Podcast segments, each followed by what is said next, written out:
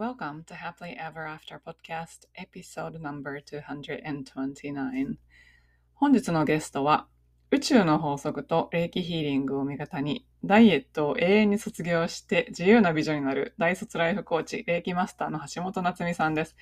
夏美さんは実は以前エピソード87でもインタビューさせていただいてその時は、えー、自己肯定感が低くなった時からどうやって、まあ、主婦だったんですけれども、そこからどうやってご自身の道を切り開いていって、霊気のオンラインコースを作るに至ったかみたいな道のりをお聞きしました。それもとっても面白いので、もしよかったらお聞きください。今回は、霊気ヒーリングでダイエット卒業ってどういうことっていうのが、ちょっとすごく気になったので、そのあたりのお話をさせてあいただいています。えー途中栄養の話とかが出てくるので、まあ、そのあたりは、あの、私は専門家ではないのでよくわからないので、ご自身で検索するなり、まあ、自己責任ということでお願いします。えー、夏美さんがどのようにして宇宙の法則を味方につけて、ダイエットを永遠に卒業することができたのか。まあ、夏美さんのインスタとか見ていただいたらわかるんですけど、なんか逆、リバースエイジングっていうか、なんか逆に年を若くなっているみたいな見た目の変化がすごいので、まあ、そのあたりもちょっとお話を伺っています。では最後までお楽しみください。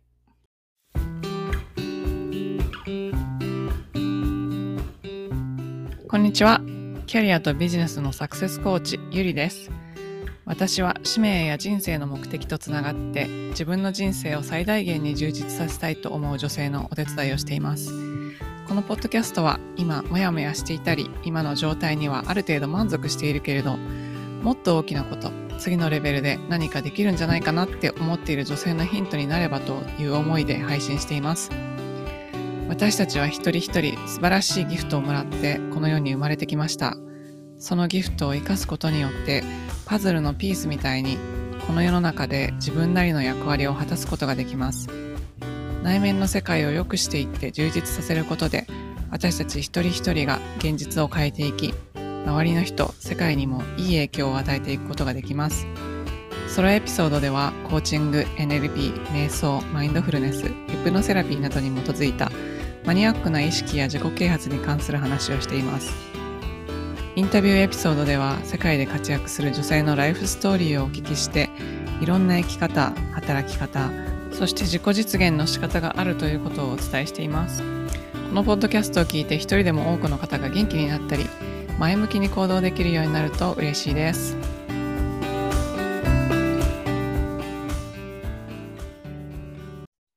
今日のゲストは宇宙の法則と霊気ヒーリングを味方にダイエットを永遠に卒業して自由な美女になる大卒ライフコーチ霊気マスターの橋本夏美さんです。夏美さんは以前エピソード87でもインタビューさせていただいて2回目のインタビュー、実は初めて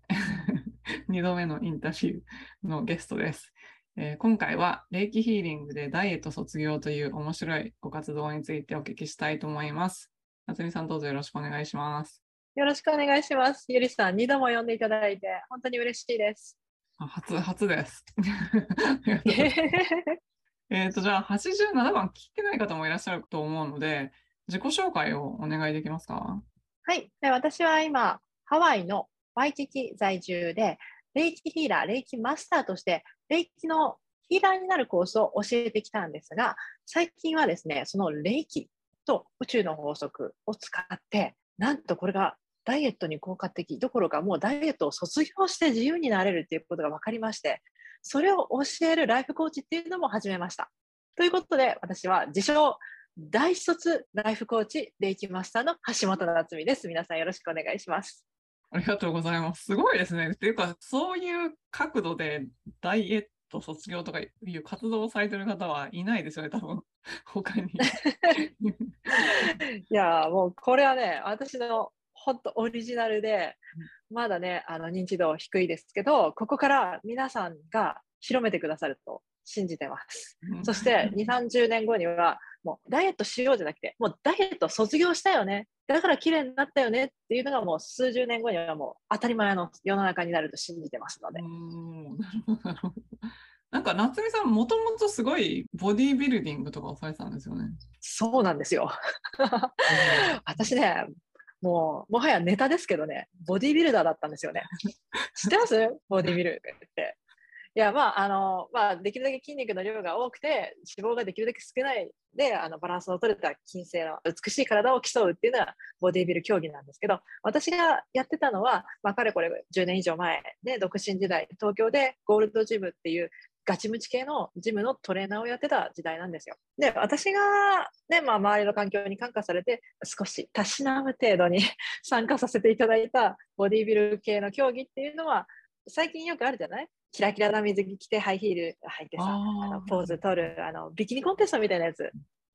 そういう系のやつにね、あの、3シーズンだから、まあ、3年ほどね、出させてもらったんですよ。だから、もともとそういう、いわゆる、もうゴリッゴリの体育会系で、筋肉つけるためにはこういう運動をする、こういう食事をする。で、そこからコンテストに向けて脂肪を落としていくにはこういう運動をする、こういう食事をするっていうのあの確立されたメソドロジーがあって、それに従っていけばできるはずみたいな。でも努力、根性、忍耐っていう世界におりました。で、そこからお子さんを出産されてから体重を落とすのに苦労されたっていうことなんですか？そうなんですよ。まあね、あのー、まず太るっていうのがありえないぐらいだったんですけど、もともとの生活からいて。そのトレーナー時代のその前もね、極真からであったり、さらにその前は柔道やってたりとか、なんかこう、もうずっと体育会系で、もう体はもうめっちゃ鍛えてたんですよ。で、まあ30で結婚して、で、子供が生まれて、2人目生まれたの35の時か。で、そっからね、すごい、すごい太ったんですね。まあ、いわゆる産後太りっていうやつ、ストレス太りっていうやつですよね。今思えば原因はいわゆる自己価値の喪失なんですけど、だから自分のメンテナンスができなくなっちゃったわけなんですけどね。まあ、太りまして、でもどっかのタイミングで一年発起して、そうだ、痩せようと思うじゃないですか。で、痩せるって痩せ方は知ってるんですよ、トレーナーだったから。で、まあ、いわゆるオーソドックスなやり方で、痩せはするんですけど、その時に、ちょっとなんか今までのやり方ってただしんどいだけだしなと思って、なんかいい方法ないのかなと思いながら痩せ始めたんですよね。で、その時もうね、霊気始めてたんです。で、霊気をしっかり自分に流すと、つまり自分自身にヒーリングをしたり、誰かにヒーリングをしたりすると、もうね、ゆりさんもよくご存知だけど、すごく自分自身霊気が満ちて気持ちよくなってきますよね。すると、お腹が空かないなっってことに気づき始めたんですよね。その産後太りからダイエットしていくときに。で、それで、あ、そっか、じゃあ、あの、食事を減らすっていうことが結構前よりは楽にできる。これで、この頃からね、1日3食を2食にし始めたんですよ。で、あの、ボディービルダーの減量のやり方とは全然違うんです。ボディービルダーは1日6回とか7回とか食べながら減量していくんですよね。筋肉の量を落とさないように。だけど、私はもう、なんか、そういうやり方しんどいし、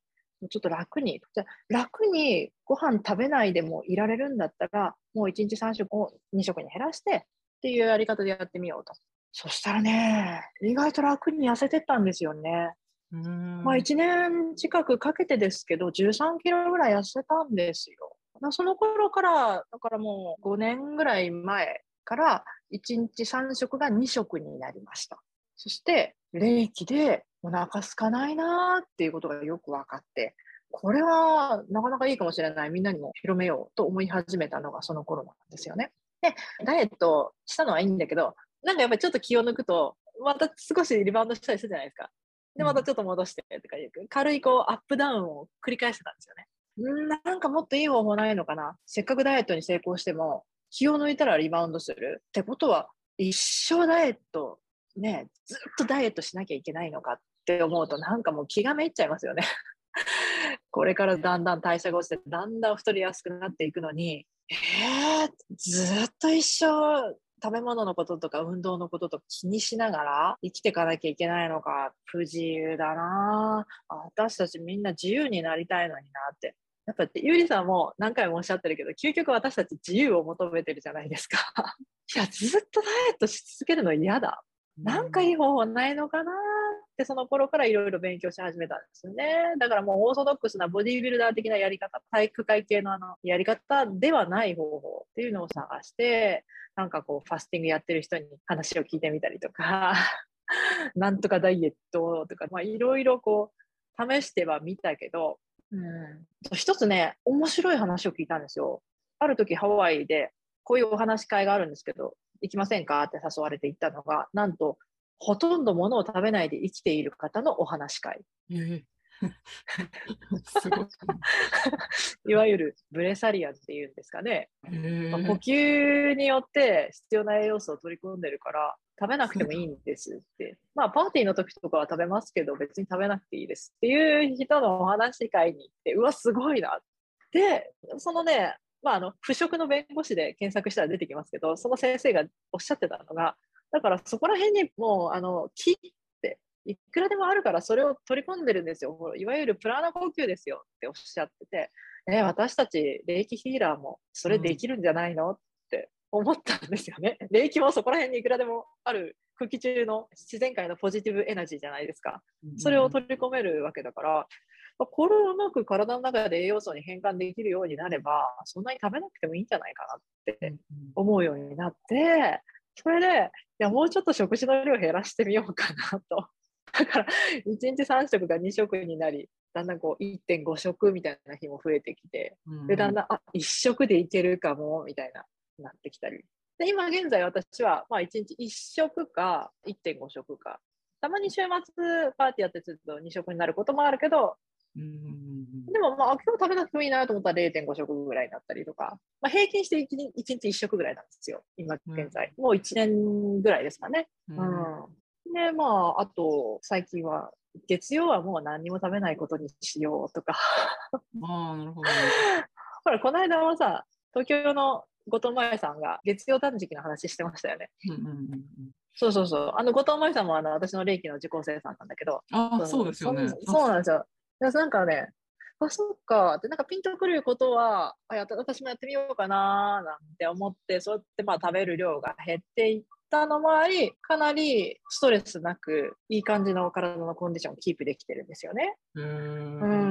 ん。それはまあ、あの、霊気で食べなくても平気になったっていう話なんですけど、それ以外にももちろんあるんですよ。あじゃあ、1年ぐらいでガーって痩せたんですか？そのえっ、と始めね、そんなにガッとは痩せてないです。そんあのもうキープ、楽にキープできるようになったって感じ。うん前にほら、13キロぐらい落として、それはまだあの、半分以上はちょっとオーソドックスなやり方があったかな。筋トレもしてたし、いっぱい歩いたりもしてたんだけど、それで産後太り解消したのはいいんだけど、リバウンドしないようにメンテナンスするのが大変だな。ちょっとこう4、5キロ太ってまた戻してみたりとか、そういうアップダウンしてたのが、もう1年ぐらい前からそんな苦労をしなくても、いい状態がキープできるようになった。っていうでもなんかすごいすっきりしましたよね。そう、それ結構みんなに言われるんですよ。だからなんか顔がすごいすっきりしたって言われるから、体重はそんなに変わってなくても、なんかいらないものが落ちたんじゃないですかね。スキーとね、こうむくみとか、毒素とか。酒の量減りました。減りました、減りました。まあ、もともとあの、なんか出産とかさ、授乳とかで飲む量減るお母さんたち多いけど、私もそんな感じでかなり減ったんですよ。でもともとがほら、体育会系だから浴びるように飲んでたんですけど。で、それが、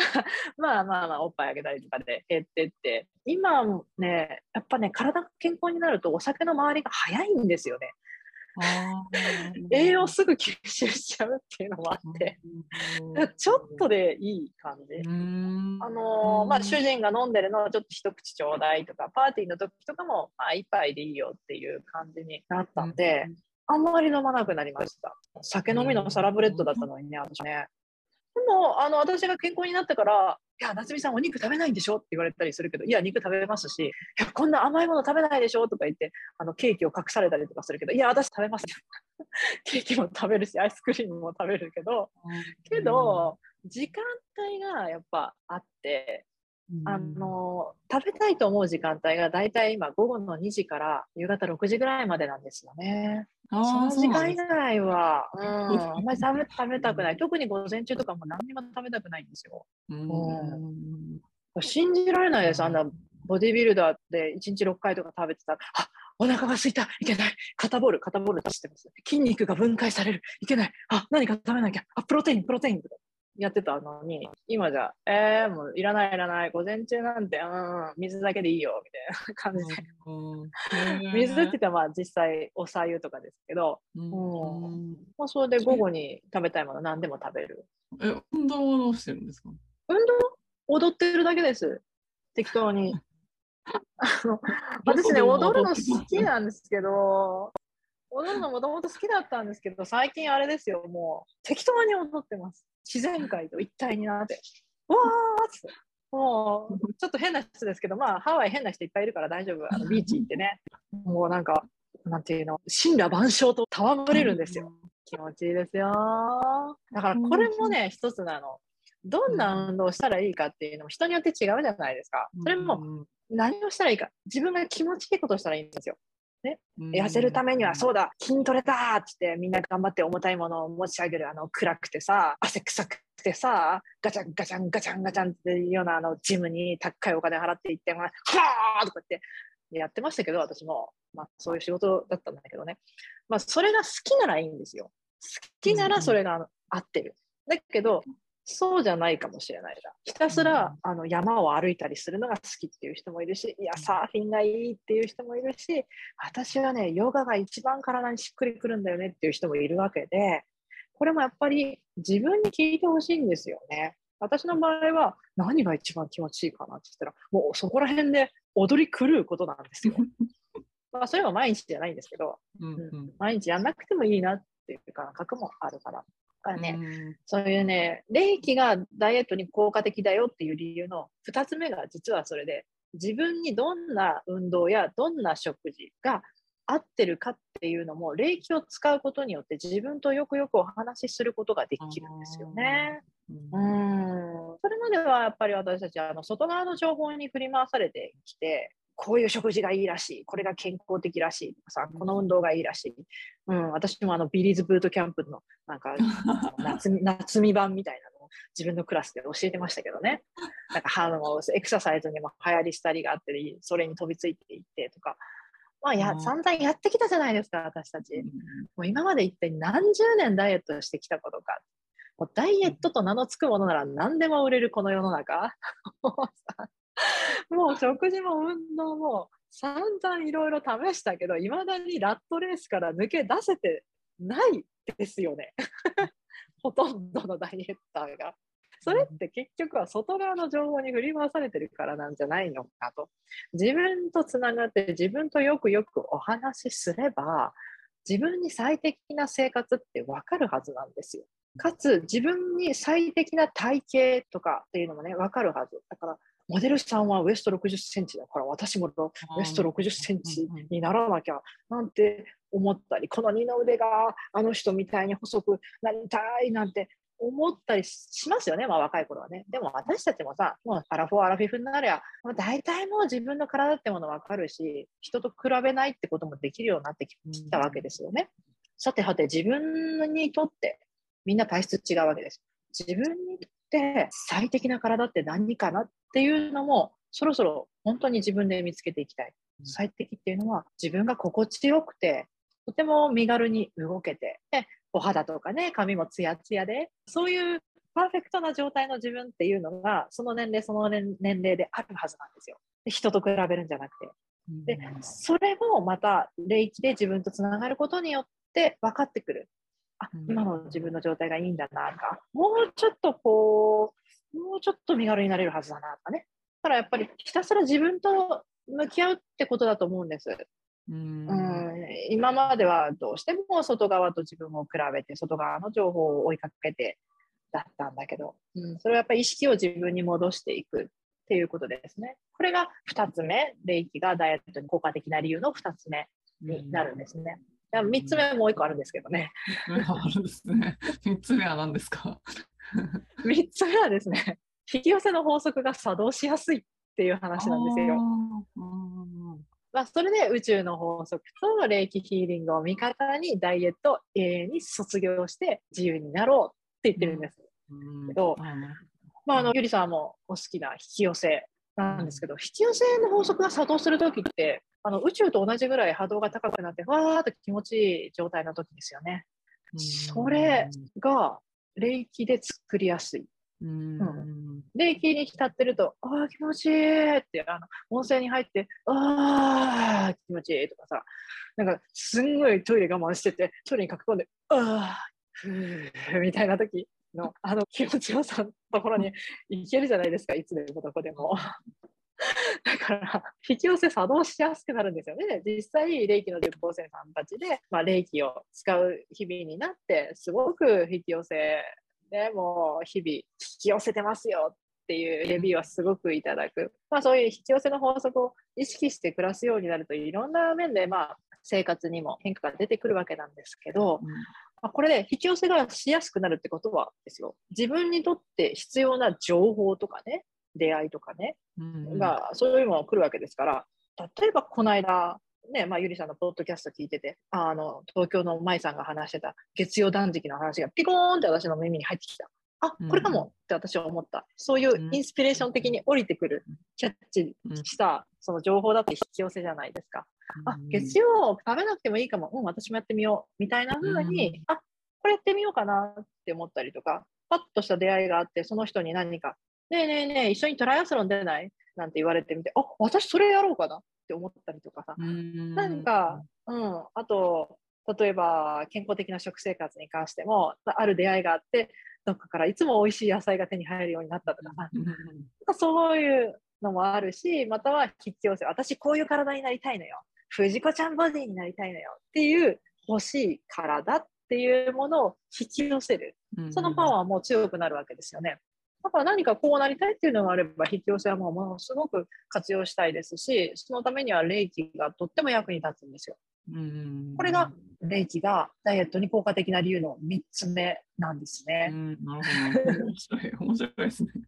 なんか前、2021年4月だったんですけど、前お話しした時は、えっと、霊気を教えてらっしゃったんですけど、なんか今、うん、そのダイエットを教えるに至る経緯とかがあったんですか？ダイエットやっぱり、うん、そう、ダイエット卒業。これはね、やっぱり自分の経験を伝えたいっていうことなんですけど、霊気はもちろんベーシックな、まあ、家庭の医学的な、その民間療法的な、まあ、家庭に一人霊気ヒーラーをっていうぐらい当たり前のことなんですよね。霊気はみんなできるようになってほしい。それはベーシックなこととして。だからもう普通に、まあもちろん霊気はもうたくさん、あれからね、1年半でかなりたくさんの方に霊気を知っていただくことができてます。これも本当にゆりさんのポッドキャストのおかげなんですよ。でオンラインコース作って、世界中の方々に、世界中のこういうね、私みたいな日本人主婦たちに霊気のコース取ってもらって、だからもう各家庭でこう、霊気できる人たちできてるんですよ。まあ、それはいいんですけど、じゃあそこから霊気を使って何かに特化したこうプロフェッションっていうものが欲しいわけですね、私も。他の霊気マスターたちも。ただ霊気だけじゃなくて。で、それが私の場合何かなってずっと考えてて、そしたらやっぱり自分の成功体験っていうものが一番やっぱり最初の候補に上がってくるわけなんですが、私の場合は、うん、このダイエットだけではなく、ダイエットを卒業するってこと。もうね、究極だからやめるわけです。痩せようとすることを。うん、痩せようとするんじゃなくて、自分にとって最適な生活をする。心地よい生活をすれば、おのずと体は整ってくるはずですよね。それを目指してるんです。それがダイエット卒業って言って、大卒、大卒って言ってるんですけど、大卒っていう言葉も、もうこれから世界に広めていきますから。もう終わり、終わりです。そのダイエットする時代は終わり。ね、もう私は美しくないって思って、私には足りないものがある。だからあのモデルさんみたいに綺麗にならなきゃいけないんだって思って、ダイエット頑張るぞ、AAO みたいな、それもう終わりにしましょう。じゃなくて、まず最初のステップは今の私を受け入れる。私、今の私、どんな私でも美しい。ね、たとえ美しくなくても価値がある。そこから始めていきたいわけです。今の自分もいいんですよ。これでいいんですよ。そこから始めないと、だって今の延長線上に未来があるわけですから、もう今の自分も美しいんだけど、未来の自分はもっと美しいし、もっとハッピーだよ。そしてもっともっと周りの人間をハッピーにできるっていう、そういうところを目指してるんですよね。うん、あの内側に内側に意識を戻していきたいわけです。うん、目標。それぞれ私たち一人一人が本当の自分とつながっていくところに戻りたい意識を内側に、うん、内側に。みんな違うんだから。なんとかダイエットとか、そういうのもね、一人一人で、私は夏美のダイエット、ゆりさんはゆりさんのダイエット、まあ、ダイエットっていう言葉自体がもう、ね、英語で言うと食生活だし、日本語の感じだと減量って感じだし、なんかもうちょっと違うんだけど、あの自由になりたいわけじゃないですか、私たち。その自由の中には、私こうならなきゃ価値がないんだこういう風な美しさを手に入れなきゃ価値がないとか、そんな風な知的で優しい人間にならなきゃ価値がないんだっていうような思い込みから も自由になりたいわけですからね。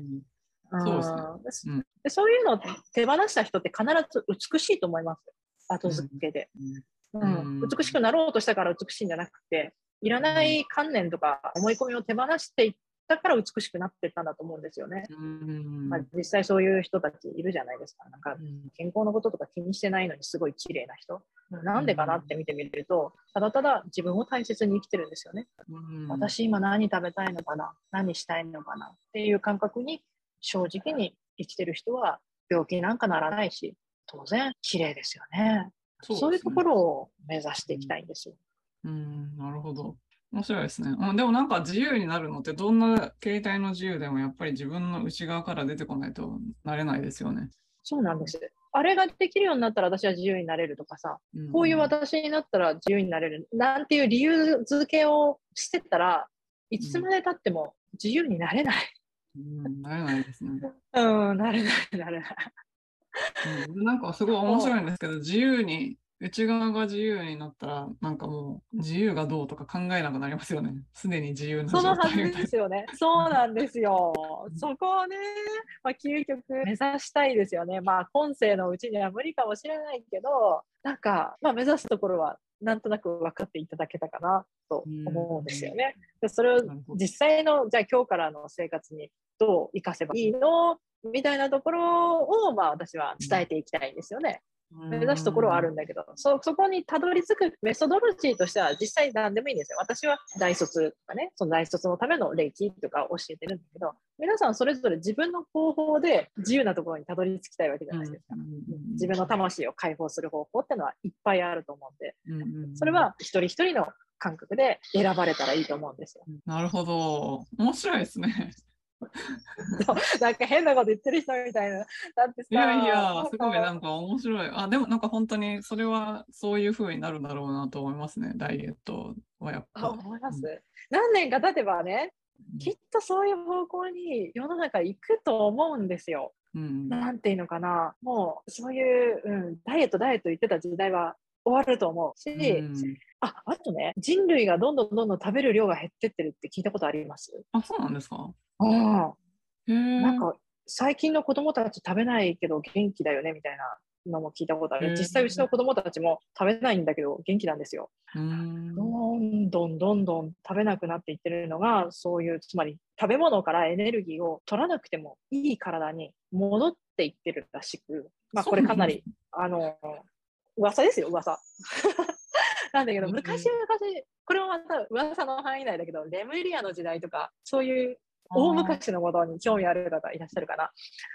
レムリアの時代とかってほとんど固形物を食べなかったらしいんですよね。うん。まあ、ほぼほぼプラーナ呼吸でその辺の自然界の木を取り入れて、まあ、でもフルーツとかそうそう、なんかあの、まあ、木の実は食べたりするけど、別に食べなくてもいいぐらいな感じだったらしいんですよ。だから私たちの祖先はそんな食べなかった。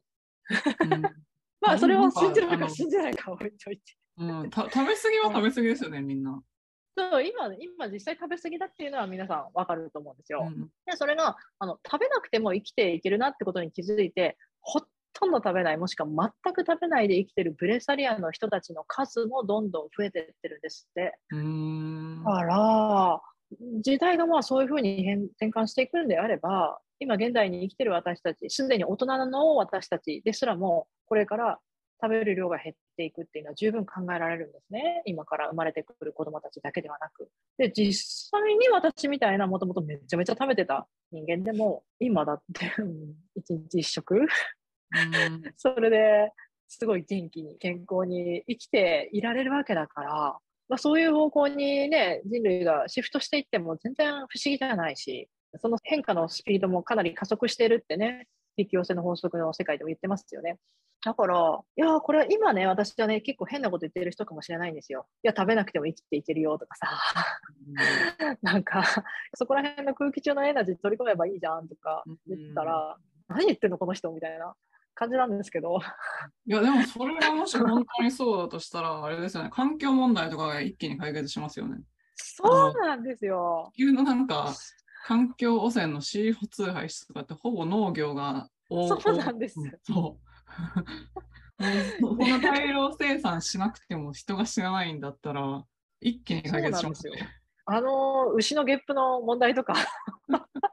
そういうのもなくなるし食料がなくて困るとかね、うんいやだから飢餓問題も解決しますね。なくなるんですよ。あれね飢え死にしちゃうっていうのはね食べなきゃ死ぬって信じてるから死んじゃうんですよ、うん、食べなくてもエネルギーはそこら辺にいくらでもあるから死にゃしないよって思ってりゃ死なないはずなんですよね。うん。まあ、ちょっと私がここまで言うとはばかられる部分もありますけどね。あの専門家でもないのに何言ってんだみたいな話ですが、皆さんあの適当に聞いていただければと思うんですが、でもそのうちこれが当たり前の世の中に来るんじゃないかなと私は本気で思ってます。なるほど。えー、面白いな。じゃあ、えっと、ダイエット卒業、どんな方が来られるんですか、そのダイエット卒業のコーチングは。私みたいな方ですね。やっぱうん産後に太っちゃったとか、今まで散々いろんなダイエットを試してきた。成功もしてきたけど失敗もいっぱいやってきた。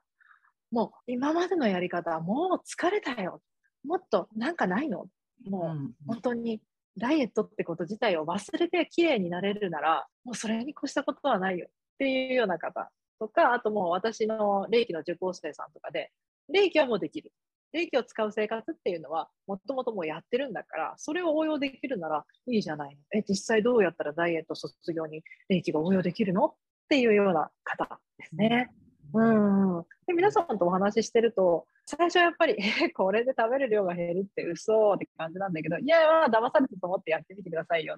だって私もあなたも霊気できるんだからさ同じだよ。あとまあ引き寄せのこととかもちょっと勉強してみたら面白いですよなんて。話をしてるとだんだんだんだん皆さんもいやーそういえばね夏井さん気づいたら半年でだいぶ痩せてました。体重計乗るのやめたんだけど体重のことなんか気にするなって私が言うからそっかってって体重計乗るのやめました。半年ぐらい経って、なんか随分すっきりしたねってみんなに言われるから、久しぶりに乗ったらね、痩せてましたようん そんな感じです。まあ、あの、コーチング始めてまだ間もないんで、まだ今ね、そのレビューを貯めていってる途中なんですけどね。うんなるほど、面白いですね。それはなんか、結構皆さんダイエットに長年悩んできた感じなんですか？そうです。ううんん。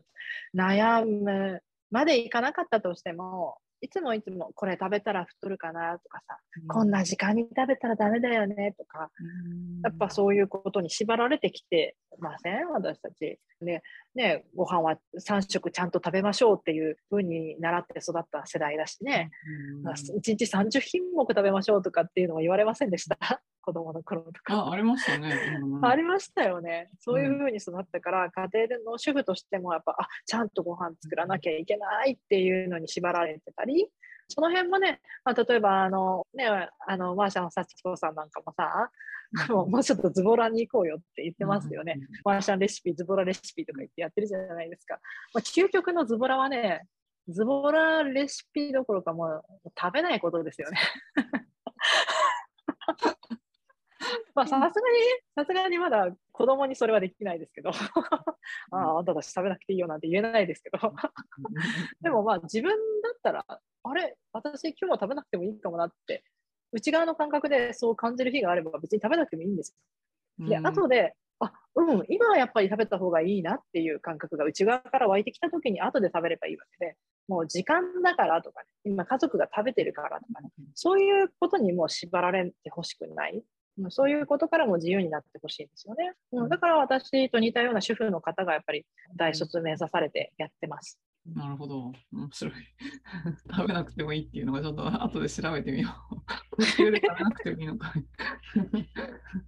まあそのダイエット卒業っていうのはそのダイエットしなくてもいい自由な人生になろうって言ってるわけなんだけど、うん別に人によってあ人その人を縛ってる観念って違うじゃないですか。私の場合結構ダイエットがあの減量減量っていうのが私を縛ってましたけど、人によってはそれがなんかお金であったりとか、病気であったりとか、なんか人間関係だったりとかいろいろあるわけです、ね。一番こうネックになってるやつ。それで一個だけでも卒業できたら、随分自由になれると思いません、だから私が言ってるのはまあ大卒だけど、目指すところはそういう魂の解放、自由な人生、生き方なわけで、うん、だからまあ大卒は一つの方法なだけなんですけどね。そうですね。なんかこの前、あの、パートナーシップコーチングのアミさんっていう方をインタビューしたんですけど、彼女パートナーシップのコーチングしてて、私はなんか仕事とかのコーチングをしてて、で夏美さんはダイエットと卒業っておっしゃってるんですけど、多分入り口が違うだけで、なんか中身は結構やってることが一緒なんじゃないかなと思うんですけど。そうだと思います。そうなんですよ。だからもう生きてる限りみんなが目指すところって一緒だから。うんそうそう全部つながってるじゃないですか。そのダイエットでもなんか実は昔、なんかこう、押し付けられた社会通念とかによって縛られていてとか。そうそうそうそうそうそう。私はごついから、私なんか筋肉質だから、ごついから女の子っぽくない、だから女として価値がないとか、だから愛されないっていう思い込みがあって、それでパートナーシップに問題がありとか、なんか繋がってんですよ。繋がってますね。全部繋がってますね。面白い。えじゃあ、あの、なんかブレイクスルー経験前お聞きしたんですけど、なんか他にありますか？ねブレイクスルーなんかいっぱいありましたけどね。でも、そうですね、その食べなくてもいいかもって気づいた経験って、それが最近のブレイクスルーかもしれないですね。あの食べないで生きてるその腐食の弁護士のお話会に行って、そのあたりで他にも食べてない人たちがたくさんいるんだってことに気づいた。驚き。驚きで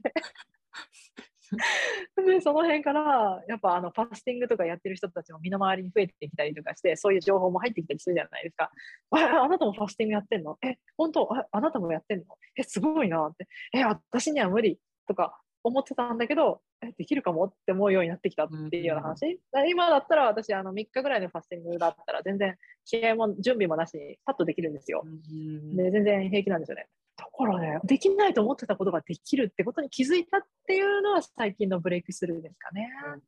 なんか、うちの夫すごい健康オタクなんですけど、ちょっと前から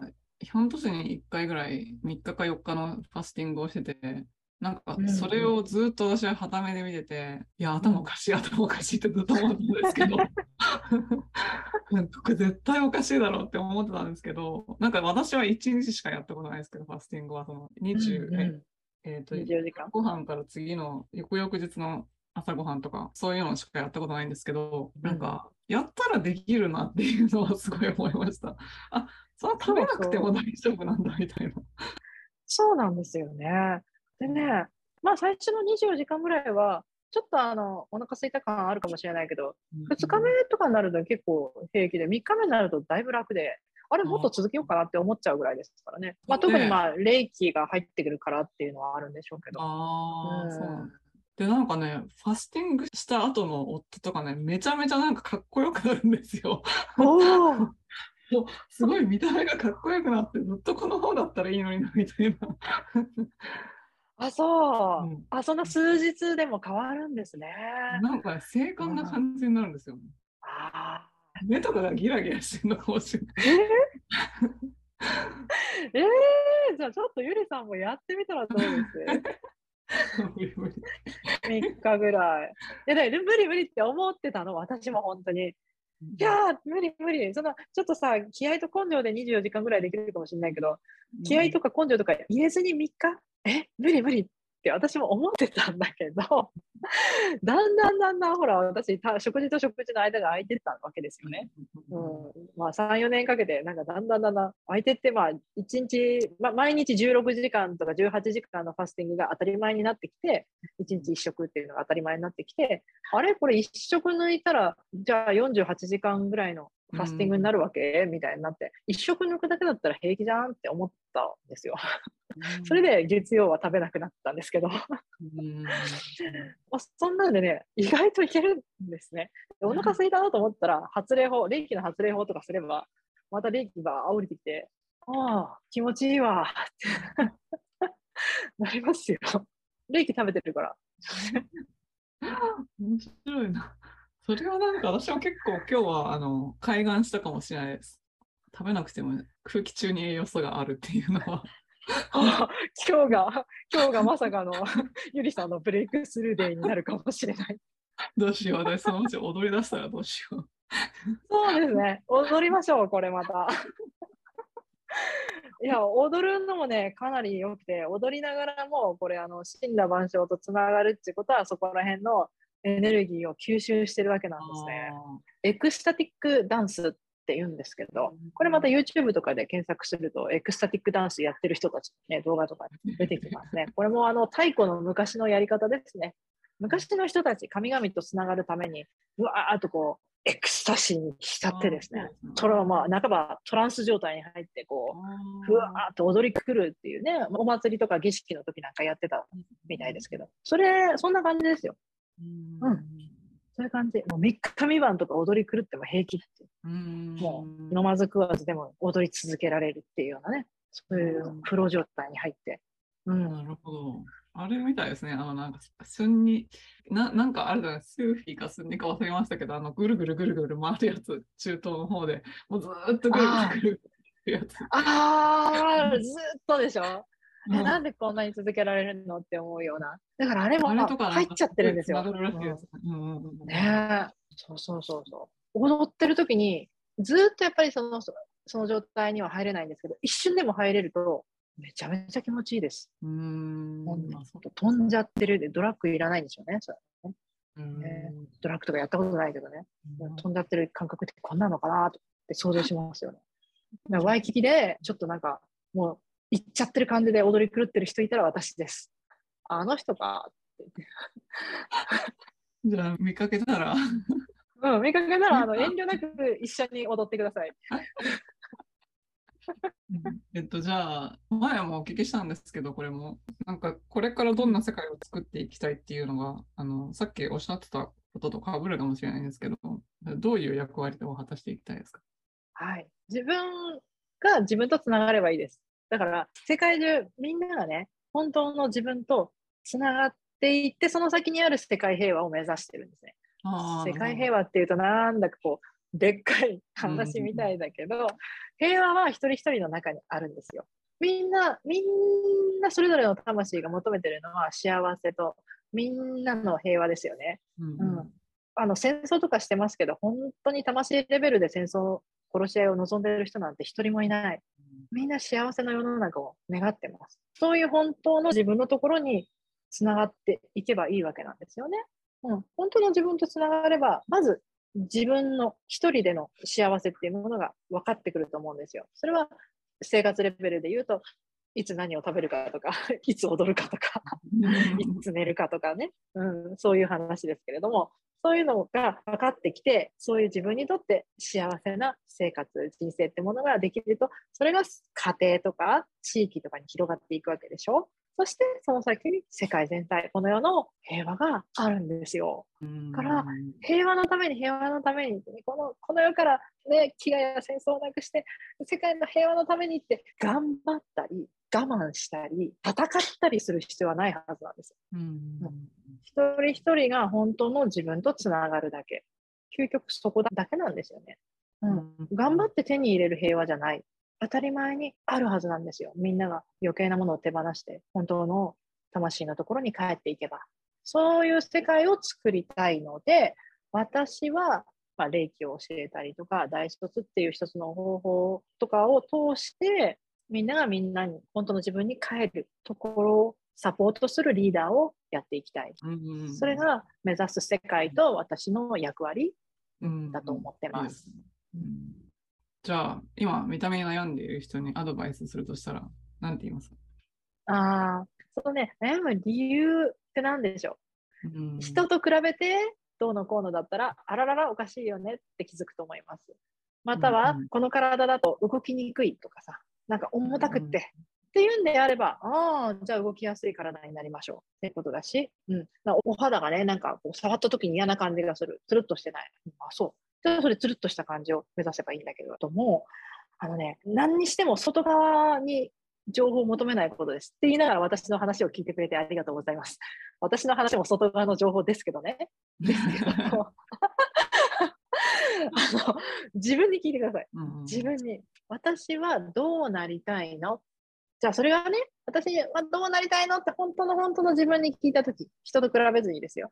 聞いたときに、OK! 私はバスト88センチ、ウエスト55センチになりたいのよ。って思うのであれば、じゃあそれいいです。それビジョン描いてください。いいですよ。今度はその描いたビジョンを引き寄せで引き寄せることできますから。で、でそこに到達するためのメソッドとして、じゃあ次、どんなのがいいのかな？食事の量を減らすっていうのがいいのかなとかさ、なんか友達に誘われたヨガコースに行ってみるのがいいのかな？とかいうのも自分に聞いてみてください。どれが一番しっくりくるかなって。自分が答えを知ってるはずなんですよ。いろいろ自分とよくよくお話しした結果、ライズアップに入ろうって思ったんならそれでいいんですよ。うん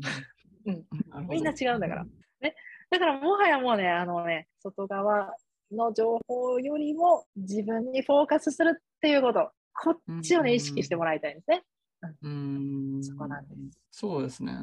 あとなんか私、すごい見た目って、多分悩んでる人ってこう人に好かれるためにとか悩んでる人多いと思うんですけど、うんえっとなんかこう魅力的になるっていうのは見た目も含めて人に好かれるためにっていう。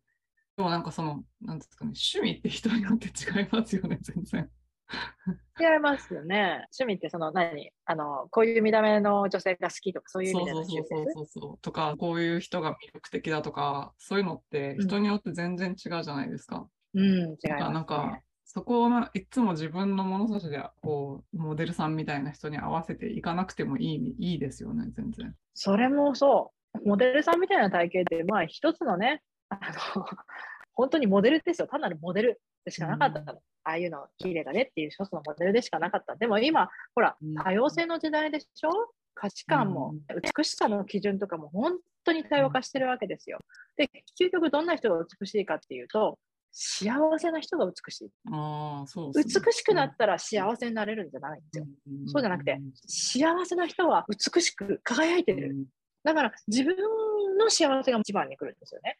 うんでああいう風な体型、見た目でね、見た目でああいう風になったら、愛されて幸せになれるかな。あそういうパターンもあるかもしれないけど、そっちよりもっともっと綺麗に輝いてる人っていうのは、どんな体型であれ、内側が輝いてるからですよ。本当にその人が幸せだな、ありがたいなって、そういう生き方をしている人っていうのは、体型にかかわらず、とても美しいから、とても愛されてます。うん。そっちを目指したいですよね。だってどうせ年取ってだんだんだんだんさ、私たちおばあちゃんになっていくのは体型も崩れていくのにさ、いつまでもモデルさんみたいな美しさを目指してって無理だし、うん。無理だし、しんどいだけだし、うん。そっちじゃない美しさ、本当の価値に焦点を合わせてもらいたい。うん。うん、人間としての輝きですね。そう。ん。そうですそうです。うん。えっと、じゃあ、あの、おすすめの本ってあります？ああ、いっぱいあるけど、やっぱりあれかな、引き寄せの法則の1冊目と2冊目。あ あの、あえれ、やっぱりエスター・ヒックス。ヒックさんの引き寄せの法則。そうそうそうでうんす。エイブラハムのね、引き寄せの法則。だけど、皆さんもね、やっぱり私たちと同じで、忙しいお母さんだと思うんで、読む暇ないですよね。あの、うん YouTube とかで聞いてていいと思いますよ。YouTube、あ、でも YouTube プレミアムには入った方がいい。広告なしで。ずっと、アプリ閉じてもずっと聞き続けられるから、YouTube プレミアムは入っといて、YouTube でエイブラハムとかヒックスとかってやると出てくるんですよ。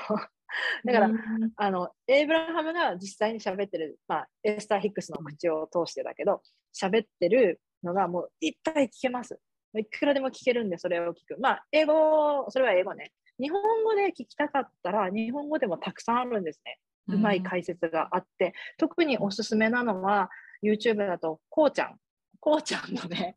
エイブラハム Q&A っていうチャンネルがおすすめです。すっごくわかりやすいから。うんそうそうそうそうそう。英語がわかる方はやっぱり英語で聞いてほしいんだけど、うん日本語だったらこうちゃんですね。おすすめの本じゃなくて YouTube になってしまったけど、うんやっぱり皆さん忙しいんで、なんか家事とかしながら2倍速とかで聞くことが多いと思うんで、そその方がやっぱりあの効果的に頭に入ってきていいと思います。うんえ、YouTube プレミアムってなんか宣伝とかがないんですか？そうなんですよ。広告なしでずっと聞き続けられるし、アプリ閉じてもずっと再生できるから、うへん、ーあオフライン再生もできるか。そうあ、そうなんですねだ。から安いんですよ、YouTube プレミアム。いくらだったかな？本当、本当安い。それで、まあ、ポッドキャスト聞いてらっしゃる皆さんもね、何か作業しながらいつも聞いてると思うんですよね、2倍速とかでね。うん、だからその方が効率いいと思います。うんうん、ありがとうございます。じゃあ、えっと、今日の話を聞いて、夏美さんのコーチングに興味があるとか、なんかフォローしたいっていう方がいらっしゃったら、どこに行けばいいでしょ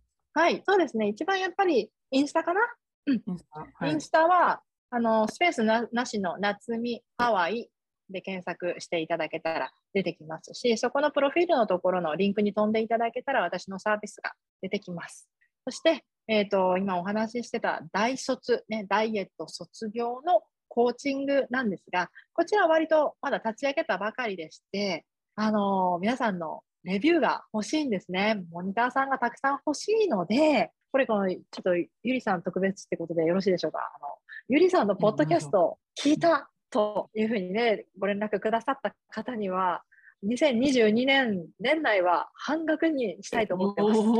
す。すごい。なので、お申し込み前に LINE であのご連絡ください。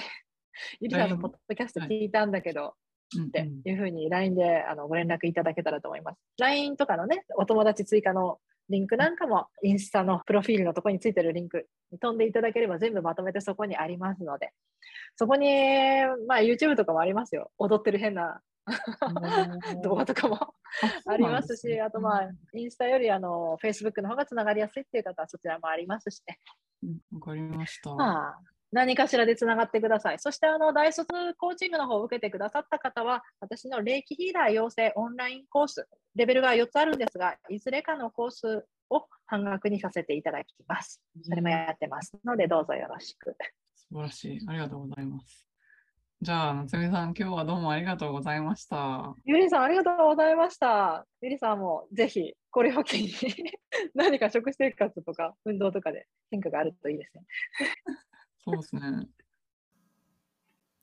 最後までお聞きいただきありがとうございました。このポッドキャストがお役に立ったら配信登録、レビューまたは星マークポチッと押して多くの方にこの番組が届くようお手伝いいただけると嬉しいです。今よりもっと高いレベルの自分になって行動できるようなコーチングセッションに興味のある方は、ショーノートのリンクから体験セッションにお越しください。また、現在、もやもやからやりがいを見つける20の質問ワークシートをプレゼントしています。今の自分のお仕事よりも、もしかしたらもっと自分が貢献できたり、やりがいを感じたりできるお仕事があるんじゃないかなと思っている方、そういう思いがあるなら、あなたのこれからの使命は別のところにあるのかもしれません。そのヒントを見つけるために、ぜひワークブックをご活用ください。プレゼントを受け取るリンクもショーノートにあるので、チェックしてみてくださいね。